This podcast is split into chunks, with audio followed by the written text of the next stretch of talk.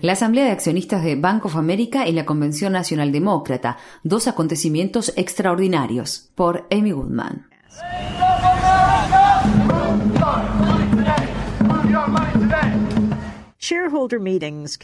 Las asambleas de accionistas no suelen ser algo fuera de lo común a menos que se trate del Banco of America, en cuyo caso podrían ser consideradas un acontecimiento extraordinario. De hecho, así declaró la ciudad de Charlotte, en Carolina del Norte, a la asamblea de accionistas del banco que tuvo lugar allí esta semana. Banco of America es actualmente el segundo banco más grande de Estados Unidos, después de JP Morgan Chase, y ha declarado activos por más de 2 billones de dólares. Además, es el banco demasiado grande para quebrar, que aparece en las pancartas del movimiento Occupy Wall Street, un banco excesivamente especulativo que lucra, entre otras cosas, con la actual crisis hipotecaria y con la explotación de carbón contaminante. Carolina del Norte, un estado que apoyó a Barack Obama en 2008, es uno de los estados sumamente disputado entre demócratas y republicanos en estas elecciones presidenciales. Las actuales encuestas de opinión indican que cualquier partido podría ganar en este estado familiarmente conocido como el talón del alquitrán. Los demócratas eligieron la localidad de Charlotte para realizar la Convención Nacional Demócrata este verano como forma de aumentar sus posibilidades de ganar allí. Para prepararse para el acontecimiento, el Consejo Municipal de la ciudad de Charlotte aprobó una enmienda del Código de la ciudad que permite al administrador de la misma declarar los denominados acontecimientos extraordinarios. La ordenanza está claramente estructurada de modo de otorgarle facultades adicionales a la policía para detener, registrar y arrestar a personas que se encuentren dentro de la zona del acontecimiento extraordinario, delimitada arbitrariamente.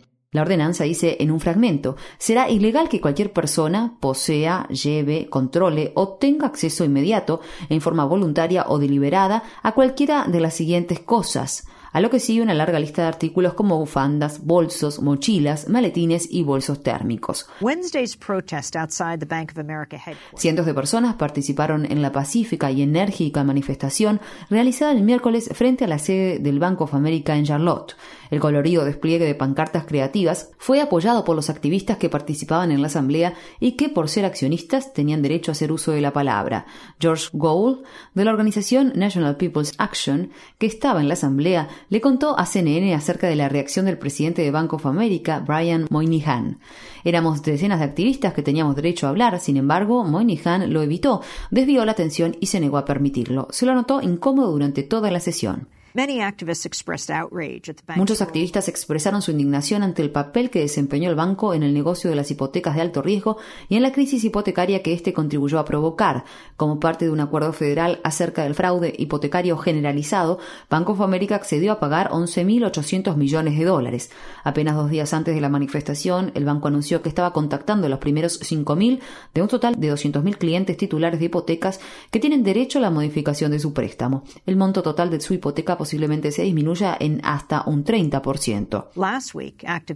La semana pasada, activistas de la organización Rainforest Action Network, Red de Acción en Defensa de los Bosques Tropicales o RAM por sus siglas en inglés, se treparon a 30 metros de altura para colgar una pancarta en el Estadio Bank of America en Charlotte, donde está programado que el presidente Obama realice su discurso de aceptación de la candidatura demócrata el 6 de septiembre. La pancarta decía Bank of America con la palabra América tachada y reemplazada por carbón, de modo tal que se leyera Banco del Carbón.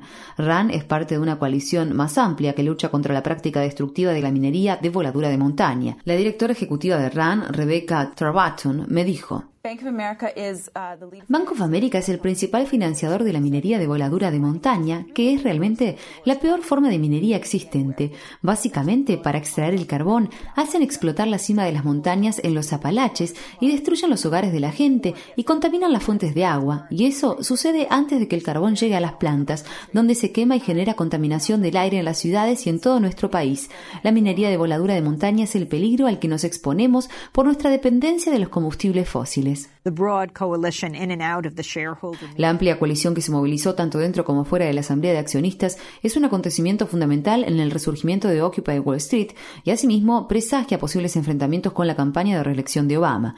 Obama responde a la presión. Tomemos, por ejemplo, el tema del matrimonio igualitario. En 1996, cuando realizaba su campaña para ingresar al Senado desde el estado de Illinois, Obama escribió que apoyaba el matrimonio entre personas del mismo sexo. Durante su campaña de 2008, Obama, que era entonces senador, declaró. Creo que el matrimonio es la unión entre un hombre y una mujer. Esta semana le dijo a ABC News. Es importante que reafirme que creo que las parejas del mismo sexo deberían poder casarse.